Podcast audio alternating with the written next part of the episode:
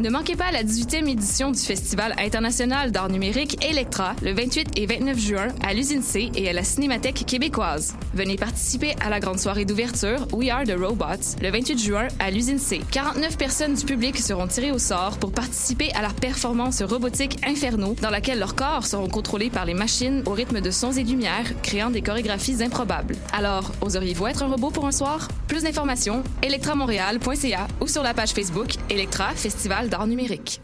La 17e édition du Sony Perel Popolo, le festival à la musique libérée qui fait trembler les murs, étend les esprits et ouvre les cœurs, devient une supernova du 1er au 24 juin. Au menu cette année, free jazz, noise, punk, nouvelle musique, opéra rock, spoken word, avant rock et art sonore. Une conférence Still Listening en mémoire à Pauline Oliveros. Trading Places, un échange d'artistes avec Vancouver. Une exposition d'art, des événements en extérieur. Plus d'infos en ligne sur sonyperelpopolo.org. Billets disponibles à la Casa del Popolo et dans vos magasins de disques préférés.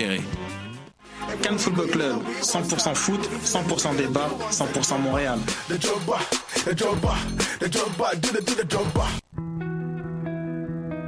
Voyage au bout de la nuit, c'est ton émission d'ambiance nocturne sur le Nightlife Underground montréalais. Découvertes musicales, chroniques culturelles et idées de sortie pour divertir tes nuits urbaines. Voyage au bout de la nuit, c'est l'émission nocturne de choc.ca.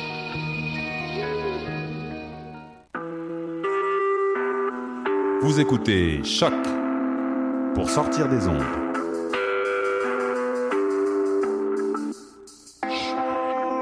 Podcast, musique, découverte.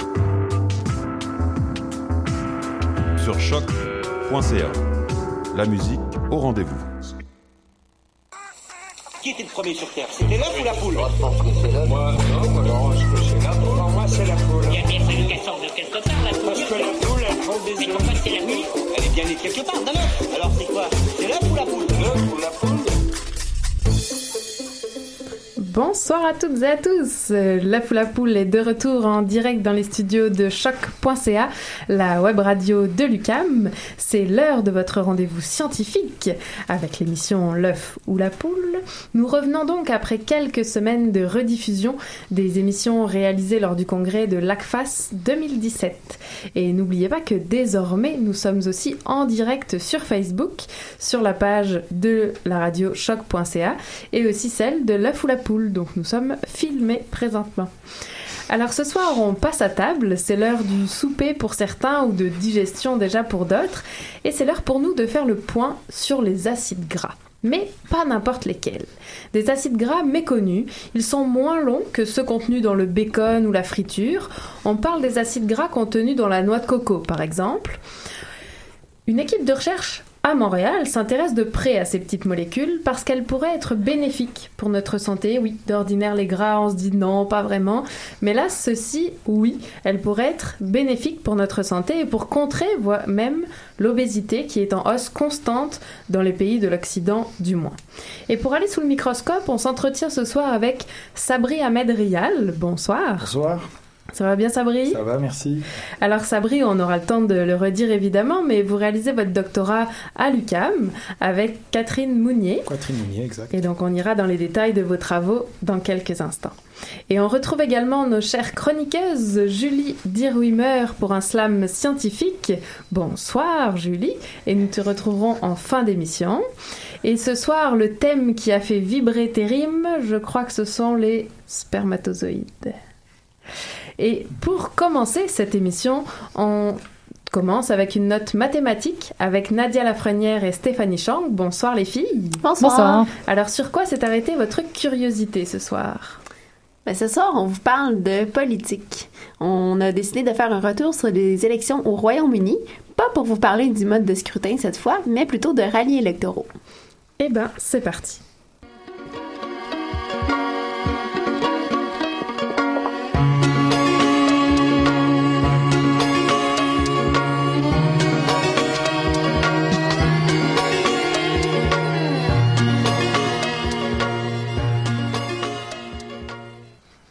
Allez, c'est parti avec Nadia et Stéphanie. On vous écoute et ce soir, vous nous parlez donc de politique. Oui, donc comme je viens de dire, de, de rallyes électoraux, de notre point de vue de, mathémati- mathématicienne, on s'est demandé comment les politiciens faisaient pour planifier leur tournée des villes. Donc, étant entendu qu'il faut visiter toutes les grandes villes au moins une fois pendant une campagne électorale qui dure pas si longtemps, comment on fait pour visiter toutes les villes dans, disons, le moins de temps possible?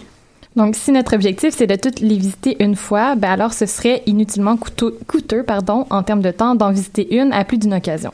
Donc, nous, on va vraiment juste s'intéresser au problème de visiter euh, au moins une fois chaque ville et pas euh, aux avantages électoraux que les candidats auraient à visiter une certaine ville plusieurs fois, Londres dans le cas du, des Royaumes-Unis. Donc, pour essayer de comprendre comment ça se passe, on peut essayer avec trois villes. Disons, toujours au Royaume-Uni, avec Londres, Liverpool et Manchester. En partant de Londres, on peut soit aller à Liverpool d'abord, puis à Manchester et revenir, ou au contraire, aller d'abord à Manchester, puis à Liverpool. Dans les deux cas, on va parcourir les mêmes routes, mais dans le sens contraire, ce qui veut dire que la distance à parcourir va être la même, peu importe l'ordre qu'on choisit. Donc, avec trois villes, on a juste deux options équivalentes, ce qui veut dire que le problème se pose pas vraiment. Donc maintenant, supposons euh, qu'on ait choisi dans l'ordre de visiter Londres, Manchester et Liverpool, euh, mais qu'on veut aussi passer par Glasgow. On a donc une quatrième ville à mettre dans notre itinéraire. On peut euh, soit y aller entre Londres et Manchester, entre Manchester et Liverpool, ou bien entre Liverpool et Londres. Il y a comme trois endroits où on peut insérer la ville de Glasgow dans l'itinéraire. Et donc, ça fait qu'on a trois, fois plus de trajets possibles. Bon, c'est sûr que trois fois plus que un, ça fait juste trois. Mais déjà, on se rend compte qu'en ajoutant une ville, à chaque, à chaque fois, on va multiplier le nombre de choses à calculer. Même qu'au fur et à mesure qu'on va ajouter des villes, le nombre par lequel on va multiplier va être de plus en plus grand. Ça, c'est un phénomène qu'on appelle l'explosion combinatoire. Ça veut dire que si on n'a pas beaucoup de villes, on va bien s'en sortir pour énumérer toutes les trajectoires possibles. Mais dès qu'on veut faire le tour des agglomérations de plus de 100 000 habitants au Royaume-Uni, il y en a 75, ben c'est pas loin d'être impossible d'énumérer toutes les possibilités de parcours. Pour vous donner une idée, avec 60 villes à visiter, il y a plus de trajets possibles que d'atomes dans l'univers. Et alors, comment est-ce qu'on peut faire pour résoudre ce problème? Ben, on va euh, devoir construire un algorithme. Donc, en gros, un algorithme, c'est une procédure à suivre pour arriver à un résultat. Un exemple classique, ça serait une recette qu'on suivrait à la lettre. Donc, l'idée, c'est qu'on peut donner cette suite d'opérations-là à l'ordinateur qui va les effectuer pour nous. Et, euh, bon, dans la chronique, ici, on va essayer de voir certains algorithmes qui ont été élaborés pour résoudre le problème du plus court trajet. On pourrait essayer chacune des trajectoires possibles et compter combien de temps ça prendrait. Mais même si on suppose qu'on peut calculer un million de trajectoires par seconde, ben on n'est pas sorti du bois. Si on avait juste 10 villes, ça prendrait moins d'une seconde, ce qui est très correct. Mais avec 15 villes, on atteint déjà 12 heures. Et avec 20 villes, ça prendrait presque deux millénaires. Donc j'ai dit quand même un million de calculs par seconde. Il y en a beaucoup. Donc, même avec les meilleurs algorithmes, trouver une solution et être certain que c'est la meilleure, c'est en général assez irréaliste si on a beaucoup de villes. Il faut donc faire des compromis. Donc, si on accepte de passer un peu plus de temps sur la route, on peut sauver vraiment beaucoup de temps de calcul. Donc, on pourrait, par exemple, partir de Londres, puis toujours aller à la ville la plus proche qui n'a pas encore été visitée. Mais ça peut parfois donner des mauvaises solutions parce qu'il faut rentrer à la maison à la suite de ce trajet-là. Donc, imaginons qu'on parcourt le Canada de cette façon-là. On part de Vancouver, on termine à Halifax. Donc, le problème, c'est qu'il va falloir revenir au point de départ qui fait le retour va faire la largeur du Canada. Euh, donc, c'est pour ça que euh, la méthode donc qu'on vous a parlé, c'est du plus proche voisin. Ça donne pas toujours la meilleure solution possible, mais il y a quand même des avantages. Premièrement, ça nous donne un chemin qui est souvent pas trop mauvais et qu'on va pouvoir par la suite améliorer. Euh, mais surtout, c'est une bonne base euh, qui se calcule vraiment, vraiment facilement. Une autre voie pour essayer de trouver une solution à ce problème-là, c'est d'utiliser des algorithmes probabilistes. En gros, ce qui caractérise les algorithmes probabilistes, c'est l'utilisation du hasard à un certain moment dans les étapes de l'algorithme. Donc, pour notre problème de trajet, un algorithme probabiliste pourrait être le suivant. On choisit d'abord un parcours au hasard parmi tous les parcours possibles. Ensuite, on essaie de l'améliorer. Pour l'améliorer, ben, on choisit au hasard deux tronçons de ce parcours-là qui relient chacun deux villes ensemble. On va observer ce qui se passe en échangeant ces deux tronçons-là. Donc, disons que dans notre trajet choisi au hasard, Montréal est relié à Québec et Trois-Rivières est relié à Sherbrooke. Si le temps du trajet diminuait, si on reliait plutôt Montréal à Trois-Rivières puis Sherbrooke à Québec, ben on change les liens puis on va ainsi améliorer notre trajet de départ. Donc, on fait ça, euh, choisir deux tronçons au hasard pour les échanger si ça facilite la chose, jusqu'à ce qu'on puisse plus améliorer notre route. Et de cette façon-là, on trouve un parcours qui est assez bon, mais encore une fois, c'est pas nécessairement le trajet optimal. Donc, euh, ce qui peut faire en sorte qu'on n'arrive pas au trajet optimal, c'est le choix au hasard du trajet de départ, puis en chemin, les euh, échanges qu'on fait entre les deux tronçons de route, si on veut. Ah pardon. J'étais en train de penser à l'Islande en fait. Je me demandais, l'Islande, c'est une île à peu près ronde. Il y a une route circulaire. Est-ce que si on suit la route de Reykjavik à Reykjavik dans un sens, c'est le trajet le meilleur? Probablement. Il y a une route. ouais. Ben, il y en a plusieurs Bah, autres bon. qui sont difficiles à emprunter, je C'est trop crois, à général. Ouais. Mais mais mais c'est pas le sujet. Il y, a des- il y a eu des avancées importantes cette année et c'est de ça dont vous allez nous parler, puisqu'elles vont peut-être aider à résoudre ce problème. Mais il y a en effet des chercheurs qui viennent de développer un algorithme vraiment efficace, mais qui est présentement inutilisable. Le hic, en fait, de, cet algorithme c'est qu'il repose sur le fait que c'est un ordinateur quantique qui devrait l'exécuter. Mais pour l'instant, ben, on peut pas construire d'ordinateur quantique opérationnel. Donc ça, ça pourrait quand même changer assez rapidement vu qu'il y a beaucoup de recherches qui se fait là-dessus, mais pour l'instant, c'est très théorique. Donc, le problème dont on vous a parlé aujourd'hui, euh, sous la forme d'un rallye électoral au départ, ben, c'est un problème qui est célèbre en algorithmique, euh, qui se nomme le problème du voyageur de commerce. Et il y a des applications à ce problème-là. Donc, ça va de l'optimisation d'un trajet de bus ou d'un réseau de communication à l'étude de la génétique. Et heureusement que ça a des applications parce que, au fond, ben, les élections, ça se gagne pas vraiment en passant par une et une seule fois par chaque ville. Bon, merci les filles. Et alors pour terminer, on va. Est-ce que vous avez une petite énigme à nous proposer? Oui, c'est le retour des énigmes. Celle qu'on a cette semaine va comme suit. Une quantité de bactéries est placée dans un verre. Chaque seconde, les bactéries doublent de volume. Après une minute, le verre est plein. Donc, à quel moment le verre était-il à moitié plein ou à moitié vide selon votre humeur? Mhm, Comme les nénuphars dans un lac, non? Ouais, ouais, ouais. Bon, alors, pour ceux. Pour ceux qui n'ont pas eu le temps de noter, on repostera la chronique, euh, l'énigme pardon, sur euh, notre page Facebook et vous pourrez bien sûr retrouver la chronique également sur notre page Facebook. Tout à fait.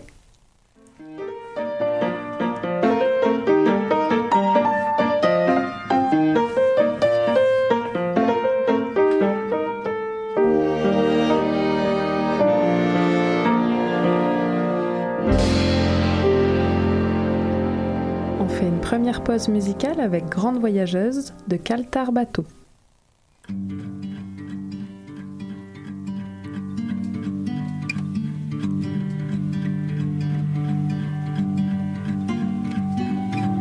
Oh, je pars à la recherche de ce fameux moment où j'ai vécu temps.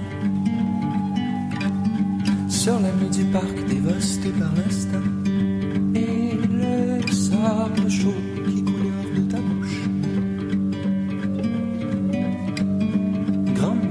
voyageuse, voyageuse.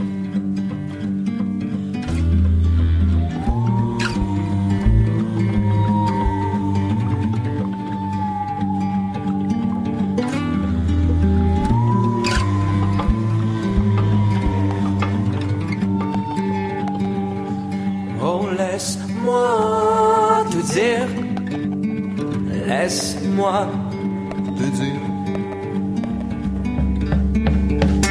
Nous rassurait quand tu gambadais. En chantant du folk et de la musique d'Amigo.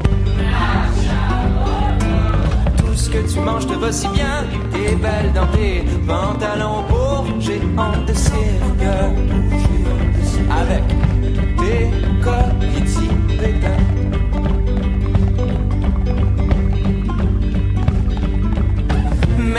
Où t'es rendu, oh oh. Mais dis-moi où t'es rendu, grande voyageuse.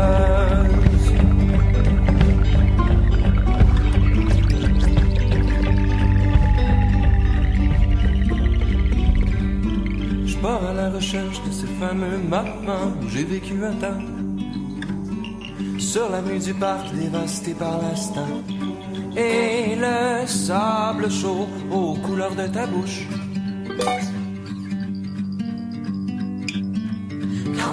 Voyageuse, grande voyageuse, grande voyageuse, grande voyageuse.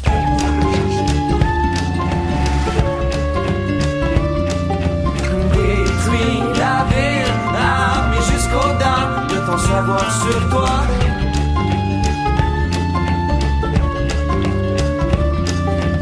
Détruis la ville, armée jusqu'aux dents de ton savoir sur toi.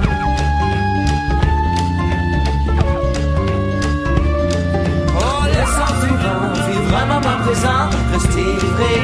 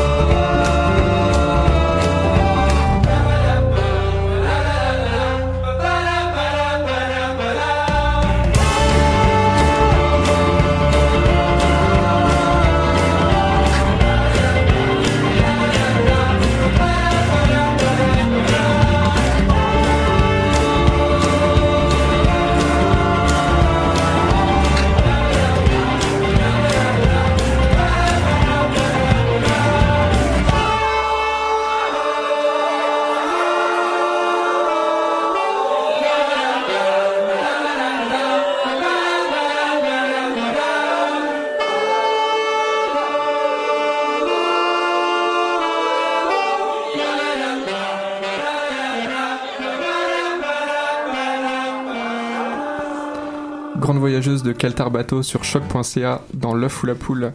Et on reprend notre émission avec notre invité du jour, Sabri Ahmed Rial. Bonsoir Sabri. Bonsoir Damien. Ça va bien? Ça va et vous? Alors, Très bien, ça va, ça va. alors Sabri, euh, vous êtes doctorant dans le laboratoire de Catherine Mounier à l'Université du Québec à Montréal, à l'UCAM.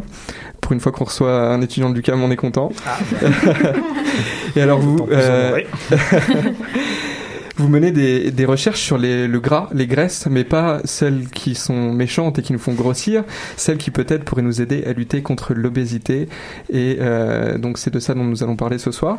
Et justement, c'est ces travaux sur le gras et les graisses qui permettent de lutter contre l'obésité que vous avez présentés pour le concours Mathèse en 180 secondes. Et on va en parler également euh, puisque vous représentiez l'UCAM à la finale nationale. C'est ça. Alors, bah, la première question, elle est simple, c'est comment est-ce que quand on est étudiant en doctorat en sciences, on pense à présenter ses travaux en 180 secondes? Parce que c'est pas, c'est pas habituel pour les scientifiques. Oui, c'est pas, c'est pas un format de temps habituel du tout. On est habitué à du 20 minutes, 30 minutes. Bon, alors, euh, c'est surtout le, le challenge.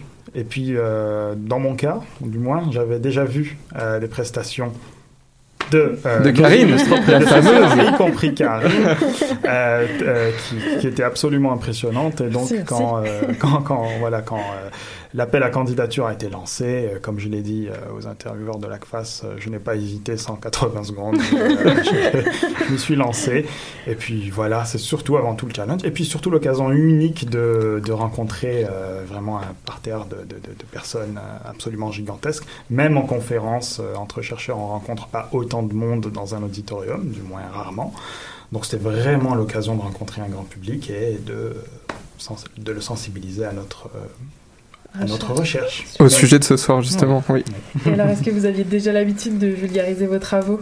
Oui, d'abord, euh, comme vous le savez, euh, on est forcément appelé à vulgariser nos travaux aussitôt qu'on euh, décide de- d'entrer en sciences, ne serait-ce que pour raconter notre projet de thèse à notre famille, à nos amis, ou peu importe qu'ils soient scientifiques ou pas. hein, ils peuvent être biologistes comme nous, mais dans une autre branche, et donc l'explication du sujet nécessite d'emprunter des raccourcis, des analogies et tout. Donc forcément, la vulgarisation, oui, j'ai déjà eu l'occasion de le faire auparavant. Et alors, comment ça se déroule ce concours euh, Mathèse en 180 secondes Qu'on essaie de susciter un peu des, Oui, envies d'intérêt. pour les, les- Pour les les doctorants prochains. qui nous écoutent. Pour Comment les ça se déroule, vous voulez dire sur le moment ou euh, Bah, oui. Ouais, le, Alors, le- le processus le de processus. sélection et puis Mhm. le- la préparation de, de ces fameuses trois minutes devant, Oui. devant Oui. un public euh, très divers. Oui. Alors c'est d'abord un appel à candidature qui se lance au niveau institutionnel. Donc chaque université, euh, d'ailleurs francophone ou anglophone, hein, ça existe la version anglophone aussi, qui, qui, qui est la version de base, euh, lance un appel candidature à l'interne, donc euh, des élèves, des étudiants euh, concourent finalement pour, euh, pour obtenir euh, le, le- le titre de représentant de leur institution. Et en général, ben euh, voilà, c'est euh, c'est une réflexion. On se dit, euh, c'est un peu stressant. On se demande, est-ce qu'on se lance, est-ce qu'on se lance pas? On décide de faire le saut et puis on dira, ben, le pire qui puisse nous arriver, c'est d'avoir participé à ce moment de joie. Alors il se trouve que voilà, on peut être sélectionné, passer à l'étape supérieure. Et là, c'est un tout petit peu plus stressant parce qu'on sort de euh, voilà du petit cocon parce que finalement une université c'est un petit cocon, c'est l'alma mater, hein, donc c'est une maman, une université. On sort de là et cette fois on se lance euh, dans euh, l'arène. Alors oui, c'est stressant, mais c'est surtout surtout euh, extrêmement euh, agréable comme expérience parce qu'on rencontre finalement plein de candidats qui sont un d'autres finalement des collègues, des confrères. L'occasion unique de les rencontrer, discuter avec eux, viennent d'horizons divers euh, que ce soit en termes de, profession ou en termes de ou géographique. Et puis euh, voilà, donc c'est la finale euh, nationale à ce moment-là. Et ceux qui ont la chance, alors je ne fais pas partie d'être sélectionné pour la finale internationale, j'imagine que c'est un grand supérieur en termes de pression, parce que là pour le coup, ben, c'est plusieurs pays francophones qui envoient leurs représentants.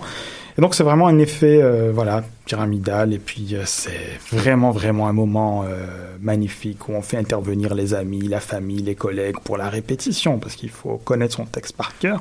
C'est quand même mal vu de débarquer avec ses notes. et euh, voilà donc c'est vraiment un moment de convivialité incroyable vis-à-vis d'un tas de monde. Moi je dis aux gens n'hésitez pas un instant, euh, faites-le. Ah, super. Bon, n'hésitez pas à retenir alors. Et d'ailleurs, la, la grande finale euh, internationale qui n'a pas encore eu lieu, Liège. qui va avoir lieu euh, En cet septembre. automne, cet automne, oui, en, en septembre, à Liège, je crois, en fait. Belgique, si je me souviens bien. plus les années passent, plus il y a des pays participants, là, ça devient Ah oui. impressionnant. Oui, oui, oui, oui, depuis la francophonie. Et on rappelle évidemment que le concours au Québec est organisé par euh, l'ACFAS. Mm. Euh, puis c'est ça, la version francophone a d'ailleurs débuté au Québec euh, grâce à l'initiative de l'ACFAS en 2012, je crois. Je pense Euh, aussi, oui. Et donc maintenant, si on rentre dans le vif de votre sujet, j'allais dire biologiquement en parlant, donc euh, vous avez découvert que certains acides gras pourraient prévenir l'obésité. Mais alors déjà peut-être un, un aperçu de, bon, pas ce que c'est que l'obésité, ça je pense qu'on est à peu près tous au point, mais du moins quelle est la fréquence de la maladie, combien de personnes ça concerne? Alors, à travers le monde, si on compte l'obésité et le surpoids, Oui. qui correspondent respectivement à des seuils de- d'indice de, masse corporelle de 30 et de 25, donc si on combine les deux, on est à 1,1 milliard. Milliards Milliards. Wow. euh, à travers la planète. Donc c'est absolument alarmant comme prévalence. Et dans les pays industrialisés, euh, la prévalence, c'est-à-dire le nombre de cas rapportés à la taille de la population, autrement dit le pourcentage euh, de, de personnes atteintes, atteint aisément les 30% et les dépasse bien des fois. Donc quand on parle des États euh, sudistes aux États-Unis, on atteint du 40% si on combine euh, les deux facilement.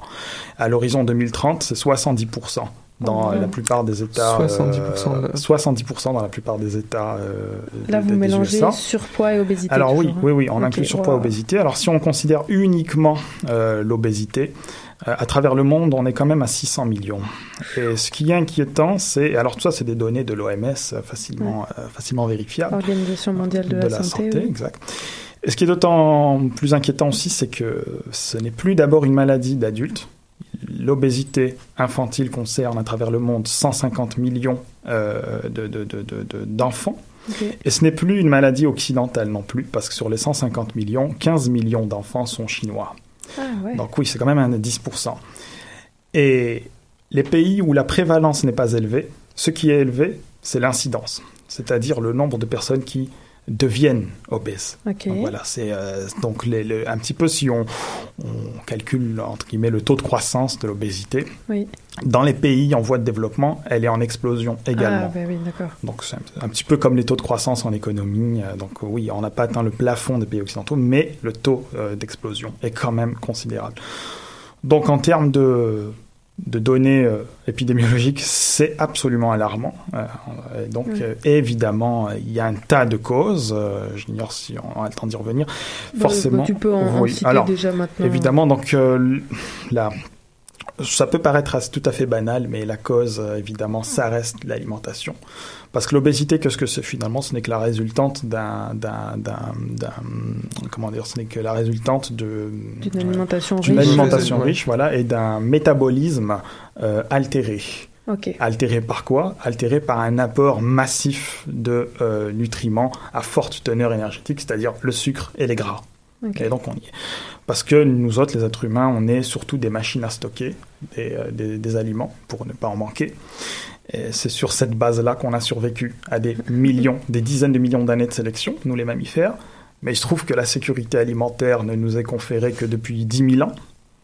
Ouais. Et euh, la société obésogène, c'est-à-dire occidentale, les anglophones dans les publications utilisent le terme Western Diet pour désigner la diète obésogène. Oui, là, Celle-ci- c'est pas le régime crétois ou le régime ah, pas méditerranéen. du tout, pas le régime c'est- méditerranéen ou pas le régime du sud-ouest de la France, des choses comme ça. Non, non, c'est vraiment, euh, c'est vraiment le régime, euh, on va dire style américain, à la fois pas cher et très riche en énergie, euh, qui, euh, lui, euh, finalement, n'existe pas depuis la révolution industrielle. hein. Non, non, depuis le début des Trente Glorieuses. C'est-à-dire euh, depuis les- les- les- la fin de la Deuxième Guerre, donc 45. Alors, à l'échelle de l'histoire de l'humanité, c'est extrêmement faible pour que nos corps s'adaptent Ouais, oui. euh, et réversent leur, euh, leur, leur comportement. Donc, on est des machines à stocker, on a gardé cette caractéristique, sauf qu'on est dans une société d'abondance alimentaire. Donc, la balance énergétique, c'est-à-dire l'énergie ingérée versus l'énergie brûlée, dépensée, est euh, vraiment euh, favorable à un solde positif, si vous voulez. C'est ça, c'est la combinaison de, de l'alimentation, donc cette Voilà. alimentation très riche qui a changé, et le, le comportement Et le qui est beaucoup plus sédentaire. Ouais, qu'avant. ouais. Donc euh, voilà, au risque d'être assez euh, répétitif, parce que je sais que c'est quand même assez répété, mais c'est c'est ça à la base. Alors après, on peut décliner ça en plein de points, parce que l'obésité est une maladie, le- et le surpoids également sont des maladies euh, multisymptomatiques, c'est-à-dire qu'elles vont induire un tas de, de- de dégâts au niveau, ouais. voilà, un tas de complications, y compris une prédisposition aux maladies cardiovasculaires qui sont les principales tueuses euh, à Mhm. travers le monde. C'est pas le cancer, c'est pas le sida, c'est les maladies cardiovasculaires les principales tueuses. Le diabète de, de Le type diabète 2, de le type diabète 2. gras. Ah, exactement. Euh, 80% des personnes atteintes de diabète de type 2 sont au moins en surpoids. Donc c'est quand même une statistique euh, assez euh, édifiante. Et donc, euh, donc multisymptomatique, mais surtout euh, multifactoriel. Plusieurs facteurs y contribuent. Des facteurs d'ordre nutritionnel, bien évidemment, mais aussi d'ordre comportementaux. Comme la sédentarité, Comme par la exemple. sédentarité, exactement. ouais. Et Justement, ah oui. pardon. Je t'en prie, Karine. Donc si on, on repart euh, dans les termes précis d'acide gras, Mm. souvent on entend dans les médias acide gras insaturé, saturé, Oui. comme si nous là on savait ce que c'était. Donc en vrai, en vrai c'est quoi hein, Oui, la différence alors, entre un saturé et un insaturé? Déjà, qu'est-ce qu'un acide gras? Pour Ah, faire oui. très bref, c'est une... euh, euh, bon, on a tous quand même des bases en chimie organique. C'est soit... Non, bon, enfin un petit tous peu. des bases Oui. en chimie Oui, organique. Ah, bon, bon, D'accord. Alors, je sais- bon, alors voilà. Alors, on a des. euh, Disons bon, très sommaire. Disons, voilà. Disons que dans nos corps, on est constitué de d'atomes eux-mêmes qui vont structurer des molécules, elles-mêmes qui vont nous structurer. Bon, bah, alors, par ces molécules-là, nous, euh, on est des organismes finalement hétérotrophes, on n'est pas capable de les produire nous-mêmes, on est obligé d'aller les puiser de l'alimentation. Parmi ces molécules essentielles, il y a ce qu'on appelle les acides gras. Alors, c'est quoi? Ce sont des atomes de carbone euh, alignés en chapelet, en fait, et qui sont plus ou moins longs, on va y revenir, j'imagine, et qui, euh, en, donc, en tant que polymère de carbone, renferment un certain potentiel énergétique. Donc, les sucres, finalement, au niveau moléculaire, ce sont des, petits, euh, des petites boucles euh, de carbone organisées en boucles. Les euh, acides gras, ça va être des entre euh, guillemets des polymères de carbone. Des chaînes. hein. Voilà, des chaînes. Oui, on va parler de chaînes, parce que voilà, on va éviter de parler de polymères. On va- on va Euh, non, non, vous avez raison, c'est pas des polymères. Donc oui, euh, des chaînes euh, de carbone que nos organismes vont euh, réduire, casser, et en cassant ça, ils vont libérer une énergie qui nous est, qui nous est vitale. Donc, que ce soit pour les sucres ou les gras. Donc, pour ne pas en manquer, on est aussi euh, euh, adapté, euh, on a des tissus qui les stockent. Voilà. Et donc, maintenant, cette histoire de saturé ou de polyinsaturé ou de monoinsaturé. Alors, vous vous souvenez peut-être que chaque atome de carbone a la capacité de lier quatre autres molécules. Bah, si on se souvenait pas Voilà, maintenant, on le sait. un petit peu. Voilà, voilà, on le sait. Donc, dans cette chaîne de carbone, les carbones sont, euh, en termes de, de fonction, si vous voulez, en termes d'occupation, ils sont saturés. Voilà, donc un carbone est leur- lié. sous leur s'ils cycle se de liaison sont voilà, occupés. sont occupés. Ils peuvent plus lier à personne. Ils peuvent plus Ok. lier à personne. Donc, soit ils sont liés à deux autres carbones voisins et deux hydrogènes, ou soit s'ils sont euh, au bout de la, au bout de, de- de- Du- du lipide, de ils sont liés à un euh, carbone et puis trois hydrogènes. Donc ça, voilà, ils sont saturés. Ils peuvent Ok. plus lier rien d'autre. Alors, il peut arriver que euh, des- dans une chaîne euh, d'acides gras, c'est- quand même difficile sans diapositive. C'est le, le petit challenge supplémentaire C'est de la radio. que tous les carbones ne soient pas, euh, ne soient pas, disons, euh, pris. Voilà, Oui, ils Ils ont un bras libre, Ils sont libres. ils sont libres. Donc ils ont voilà deux bras libres et puis euh, ceux-là ils sont euh, insaturés parce qu'ils seraient capables en théorie Ah, de ok, lier euh, autre chose. Et donc euh, alors si on a un site où euh, deux carbones voisins se retrouvent libres, on parle de mono-insaturé. D'accord. Et si on a plusieurs sites, on parle de poly-insaturé. Ok. Alors, dépendamment d'où est-ce que ça se trouve, dans quel numéro de carbone, on va parler d'oméga 6 ou d'oméga 3, mais ça, c'est du détail. Voilà. Alors, euh, on, va, on va faire durer le suspense un peu, Mm. on va faire une, une pause musicale, mais on a hâte de savoir dans la vraie vie, dans ce qu'on mange, à quel moment on trouve des saturés, des insaturés, mais on aime bien faire euh, durer le suspense à la foule à poule, alors on continue en musique.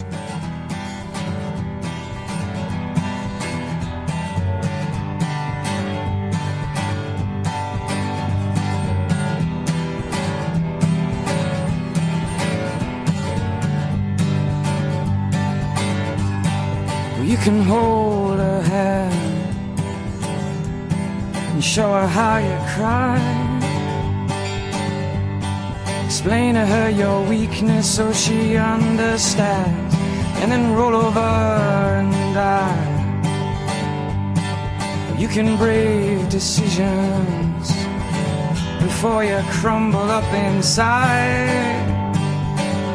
Spend your time asking everyone else's permission, then run away and hide. Well, you can sit on chimneys, put some fire up your ass. No need to know what you're doing or waiting for, but if anyone should ask, tell them I've been licking coconut hanging out. Tell them God just dropped by to forgive our sins and relieve us our doubt.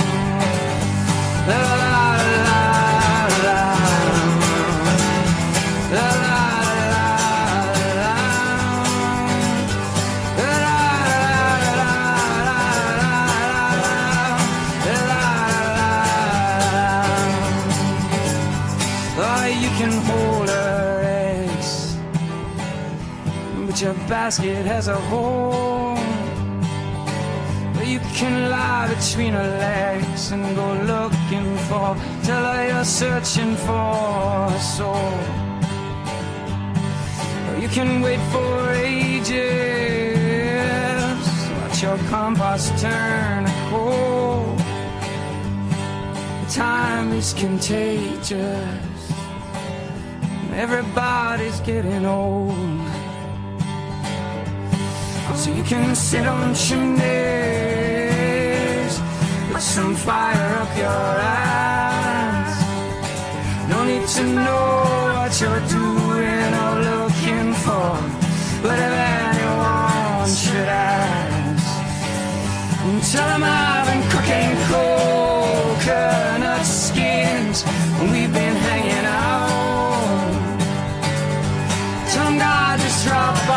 to forgive our sins and relieve us our doubt.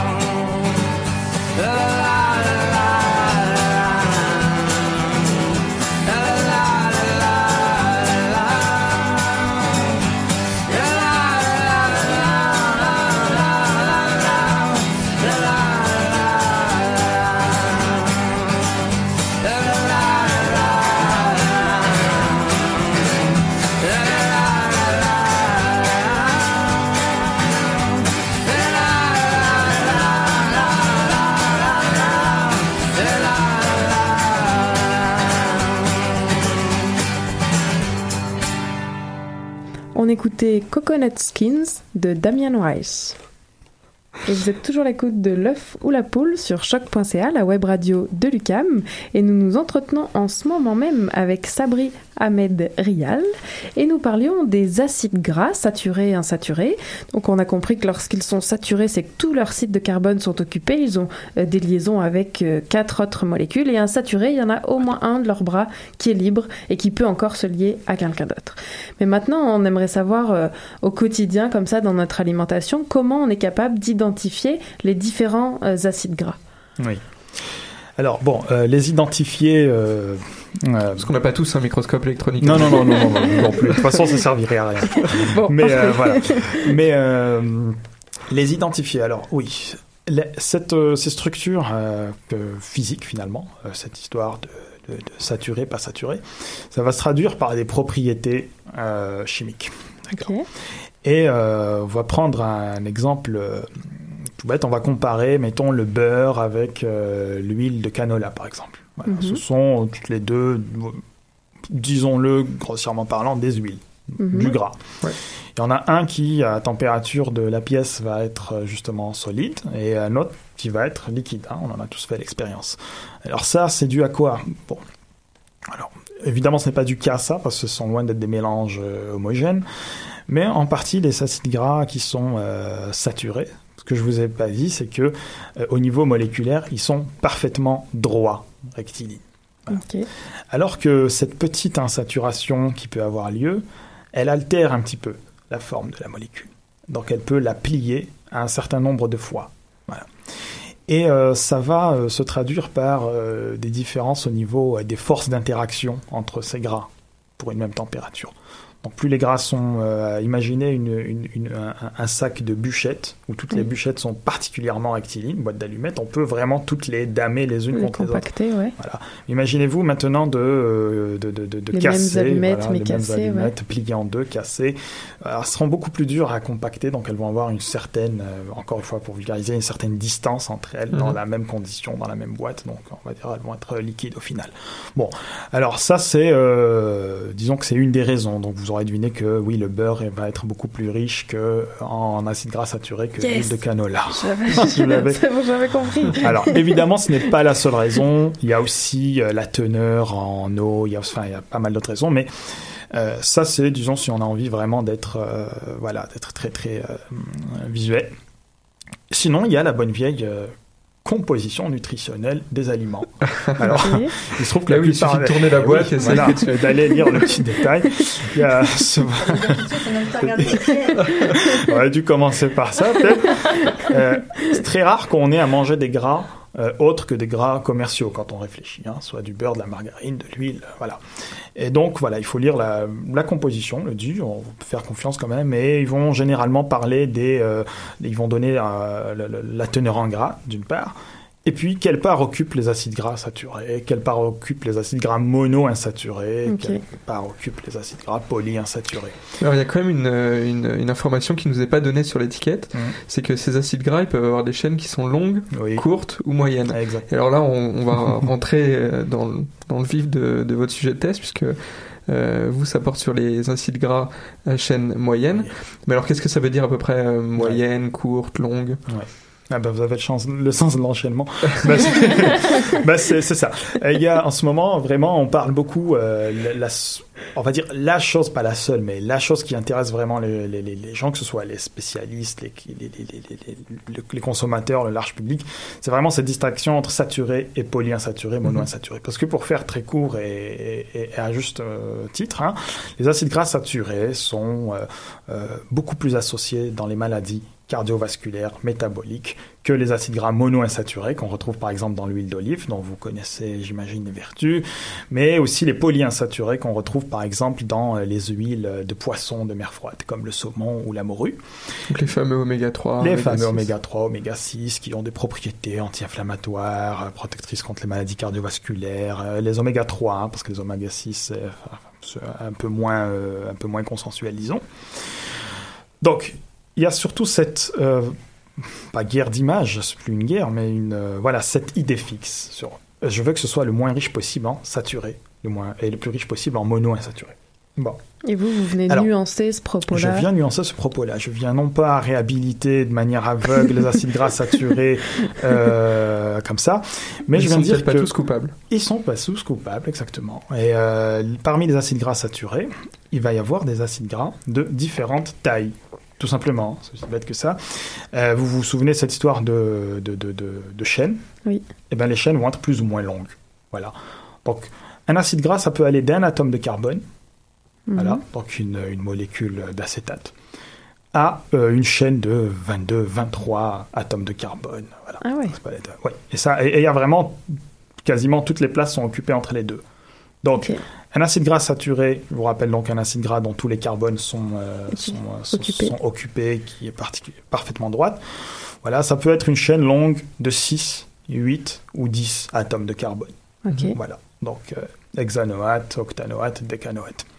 Et puis, euh, les acides gras qui vont être saturés, mais à longue chaîne, cela c'est à partir de 12 chaînes de carbone et plus. Et bien, ce sont ceux-là qu'on retrouve abondamment dans la plupart des graisses qui sont associées aux maladies euh, métaboliques, euh, comme l'obésité ou les maladies cardiovasculaires. Donc prenons euh, les gras de, de- de- les gras animaux ou les gras voilà les gras vous vous avez parlé du bacon tout à l'heure ben pareil on va trouver des traces infimes d'acides gras à chaîne moyenne.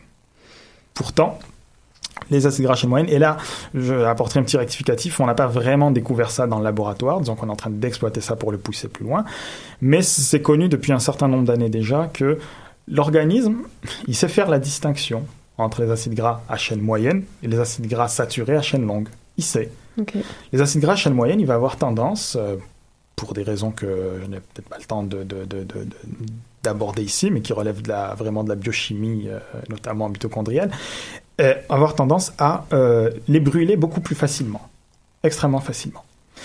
Tandis que les acides gras saturés à longue chaîne, ils sont un peu encombrants. L'organisme en brûle une partie, mais du fait de leur structure et de leurs propriétés biochimiques, ils se retrouvent à être stockés abondamment.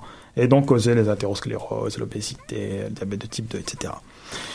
Et voilà, dans le cadre de mon projet de doctorat, on compare vraiment euh, deux grandes sources de gras.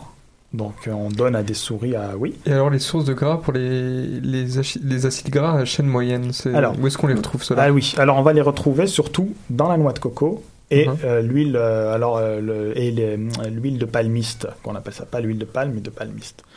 Et alors l'huile de noix de Trouvé dans coco toutes les bonnes épiceries véganes. Oui, alors c'est ça. le- oui, voilà. Oui, alors, l'huile de noix de coco va va contenir essentiellement des acides gras saturés. Voilà. Et euh, d'ailleurs, euh, il y a un, rapport qui a été émis le 15 juin par euh, l'AHA, l'association américaine du cœur, qui met en garde, paradoxalement, contre l'utilisation de l'huile de noix de coco en raison de sa forte teneur en acides gras saturés. Mais quand on passe à travers donc euh, le, le détail de ce rapport, on s'aperçoit qu'ils sont encore dans la logique de- d'acides gras saturés versus monoinsaturés. Oui, l'huile de noix de coco est une très mauvaise source d'huile euh, polyinsaturée, mais ça n'entre pas suffisamment dans la distinction entre euh, acides gras à chaîne moyenne et à chaîne longue. Et donc, essentiellement l'huile de noix de coco qui est la source. Mais euh, nous, ce dont on est convaincu, c'est que l'huile de noix de coco, c'est pas non plus la panacée. hein. il faut faire attention parce que ça contient autant de gras bons que mauvais, et il n'y a pas encore un consensus pour dire qu'elle est bonne. En revanche, ce qu'on fait, c'est que on est capable de concentrer la partie euh, chaîne moyenne, se débarrasser de toute la partie chaîne longue, donc 12 atomes de carbone et plus, tout ça on le, on le vire de, de l'huile Mhm. de noix de coco, et on concentre les acides gras à chaîne moyenne, donc euh, 8 et 10 atomes de carbone. Et ça, on est capable de le faire, ça se vend d'ailleurs. Euh, ça se vend. Euh, euh, les sportifs utilisent ça notamment parce qu'effectivement, ça donne plus d'énergie. Comme je vous ai dit, l'organisme Mhm. est capable de les brûler efficacement. Et nous, c'est cette- ce concentré-là qu'on compare à un autre concentré, mais qui est lui fort euh, riche en acides gras à chaîne longue. Voilà. Et alors, vous les comparez comment? Vous Alors, on les utilisez le compare modèle, comment? le modèle animal, Oui, j'imagine. animal, oui. On utilise euh, la souris. Donc, euh, la souris, c'est, voilà, c'est oui. Euh, on l'a fait, euh, on la soumet plus ou moins, à, ben, on la soumet ou non à un régime fort en acide gras à chaîne moyenne ou à chaîne longue, et on compare tout simplement l'évolution de son organisme. Est-ce qu'elle grossit plus? Est-ce qu'elle a de l'obésité? Est-ce que vous lui empêchez de faire de la roue? Alors- faut qu'elle soit sédentaire. oui, alors elle est plus ou moins sédentaire, bon, bah, parce qu'il y a quand même des normes d'éthique, donc il faut qu'elle ait un espace vital, etc. Donc oui, on n'empêche pas de courir et tout. et dans des conditions très contrôlées, très uniformes, on s'aperçoit nettement que les, euh, que les souris qui, euh, qui sont soumises aux acides gras chaîne moyenne grossissent nettement moins, mais développent en plus moins de maladies, euh, de symptômes associés à l'obésité, ce qui est quand même euh, très Ouais, donc c'est intéressant. c'est vraiment important ça. Je, je disais dans un de vos résumés que là, on, on- on estime que c'est une percée presque aussi Oui. importante que les oméga 3. Oui. Ça risque de changer clairement notre mode d'alimentation. Ah oui, absolument. Si les oméga 3, on est convaincu que si les oméga 3 ont changé euh, la face de la, de la nutrition, mais aussi euh, la vision que, que, que, que- que tout le monde avait vis-à-vis de l'alimentation, aussi efficacement à la, à la lumière de- des résultats oui. qu'on a obtenus avec ça, on est sûr que euh, on s'enligne au moins sur un chemin euh, euh, aussi euh, finalement intéressant que celui que, que- que- qu'on a obtenu pour les oméga 3. J'allais dire aussi glissant vu que c'est du gras. Ah mais oui. en fait, non, c'est pas, c'est J'aurais pas pu pertinent. penser. Mais sur ces- c'est sur cette très bonne blague qu'on va conclure, Karine. Tout à fait. Donc c'est le message à retenir de ce soir. Il Oui. faut faire attention non, non seulement aux acides gras saturés et insaturés, mais aussi à la longueur des chaînes de ces, de ces acides gras. Et les acides gras à chaîne moyenne Mm. sont donc ceux qui pourraient euh, permettre de lutter contre les maladies cardiovasculaires et toutes les maladies qui sont... Alors, qui pourrait, c'est important de rester au conditionnel parce que la recherche est en cours. Il n'y a rien encore de, de, de, de- d'officiel. On Je- peut quand même train- s'acheter un peu de- de- d'huile de... Oui, de- oui, oui, de on peut. Mais alors, je suis pas en train de dire attention, consommez-en une bouteille par jour. Hein, attention, ça prend. Je travaille sur des souris pour l'instant dans un environnement très contrôlé, mais je c'est surtout un message pour dire. euh, surtout diversifié, varié. Moi, je suis euh, contre le principe de la panacée. Je suis contre le fait de dire tel composé va faire maigrir. C'est Ouais. quand on connaît le- Bah oui. la multifactorialité de l'obésité, c'est euh, c'est vraiment du foutage de gueule de faire croire aux gens qu'un composé peut faire maigrir. Par contre, on peut, à l'échelle de sa de son de son projet de recherche, participer à développer À des composés qui feront partie euh, de la révolution nutritionnelle qui aidera à, à changer un petit peu Wow. euh, la face du monde, si je puis dire. En toute modestie. en toute modestie. Un ou ça, deux ça- fois. ça laisse la porte ouverte à de nombreuses recherches. Voilà, oui, il faut. la face du il monde. faut, il faut. Jamais de conclusion. voilà. Eh ben, merci beaucoup Sabri pour être venu euh, Merci à vous. partager euh, vos recherches. Et puis à une prochaine, euh, c'est sûr. Merci beaucoup. Bonne soirée, merci. Et on continue euh, tout de suite avec la chronique de Julie euh. On a peut-être une petite transition. C'est parti.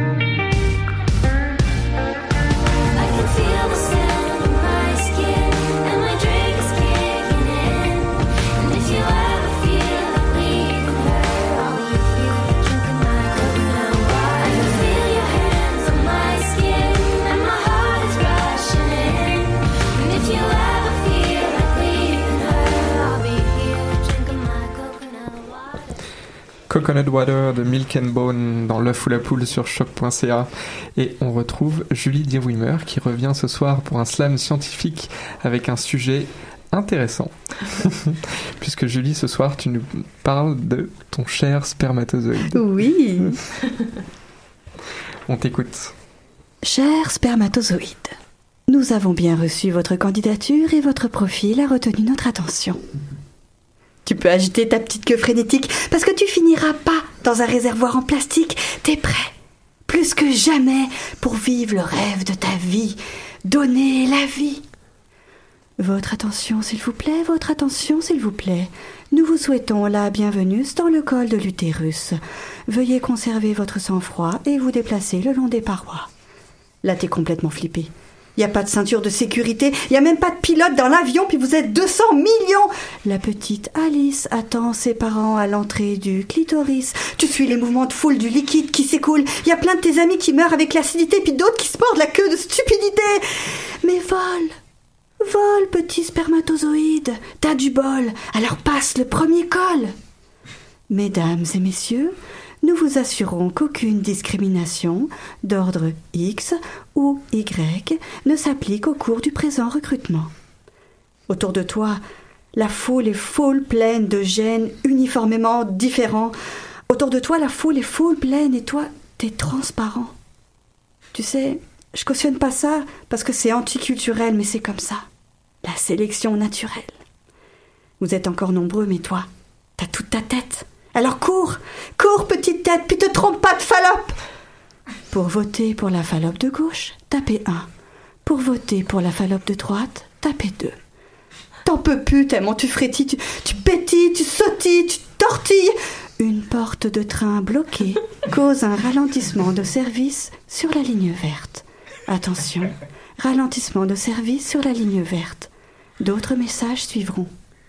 Et là, tu cours. Tu cours, petit tétard, parce que tu crois qu'il est jamais trop tard.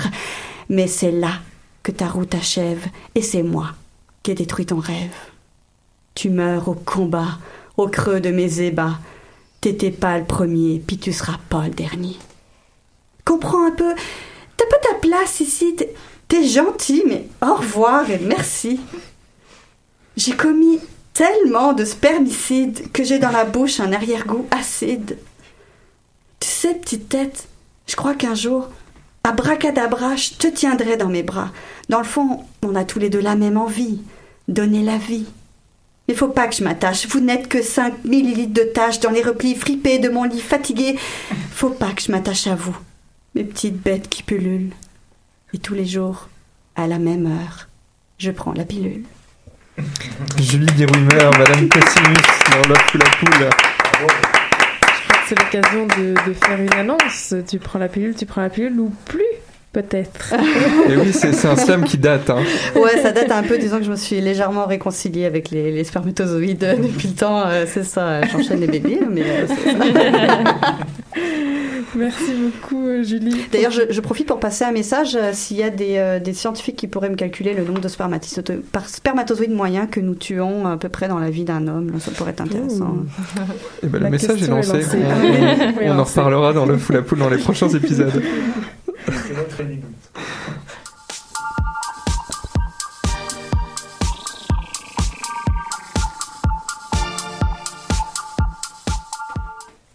Et c'est déjà l'heure de conclure cette émission de l'œuf ou la poule. Donc nous remercions évidemment notre invité, euh, Sabri Ahmed Rial. Merci beaucoup Sabri. C'est moi qui vous remercie de cette invitation. Et on remercie également nos chroniqueuses, donc Stéphanie Schank, Nadia Lafrenière et Julie Dirouimer. Et son petit spermatozoïde. À la technique, on remercie Nadia Lafrenière et Lou Sauvageon. Merci les filles. Et pour la sélection musicale, Stéphanie et Nadia. Merci à vous de nous avoir écoutés. Vous pouvez nous retrouver sur nos pages Facebook et Twitter. Et vous pouvez également nous réécouter en podcast sur le site de choc.ca. Et on vous dit à la semaine prochaine. Qui était le premier sur Terre? C'était l'œuf ou la poule? Je pense que c'est l'œuf. Moi, non, moi, j'arrange que c'est la poule. Pour moi, c'est la poule. Il y a bien fallu qu'elle sorte de quelque part, la poule. Parce que la poule, elle prend des Mais œufs. pourquoi c'est la nuit Elle est bien née quelque part d'un œuf. Alors c'est quoi? C'est l'œuf ou la poule? L'œuf ou la poule?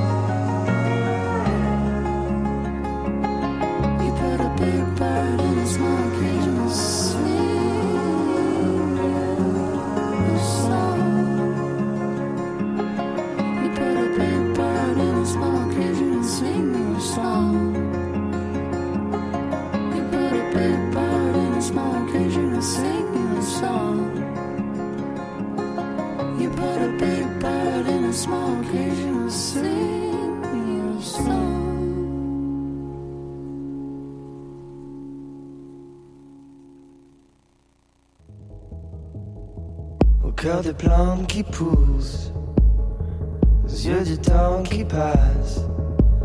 Devrons-nous avouer à la fin de nos jours avoir manqué d'audace? La lueur de nos ardeurs, le soleil de nos amours, quand le souvenir de notre éternel retour? Que le quotidien nous égare se prépare. Ne sommes-nous pas seulement que des vaisseaux de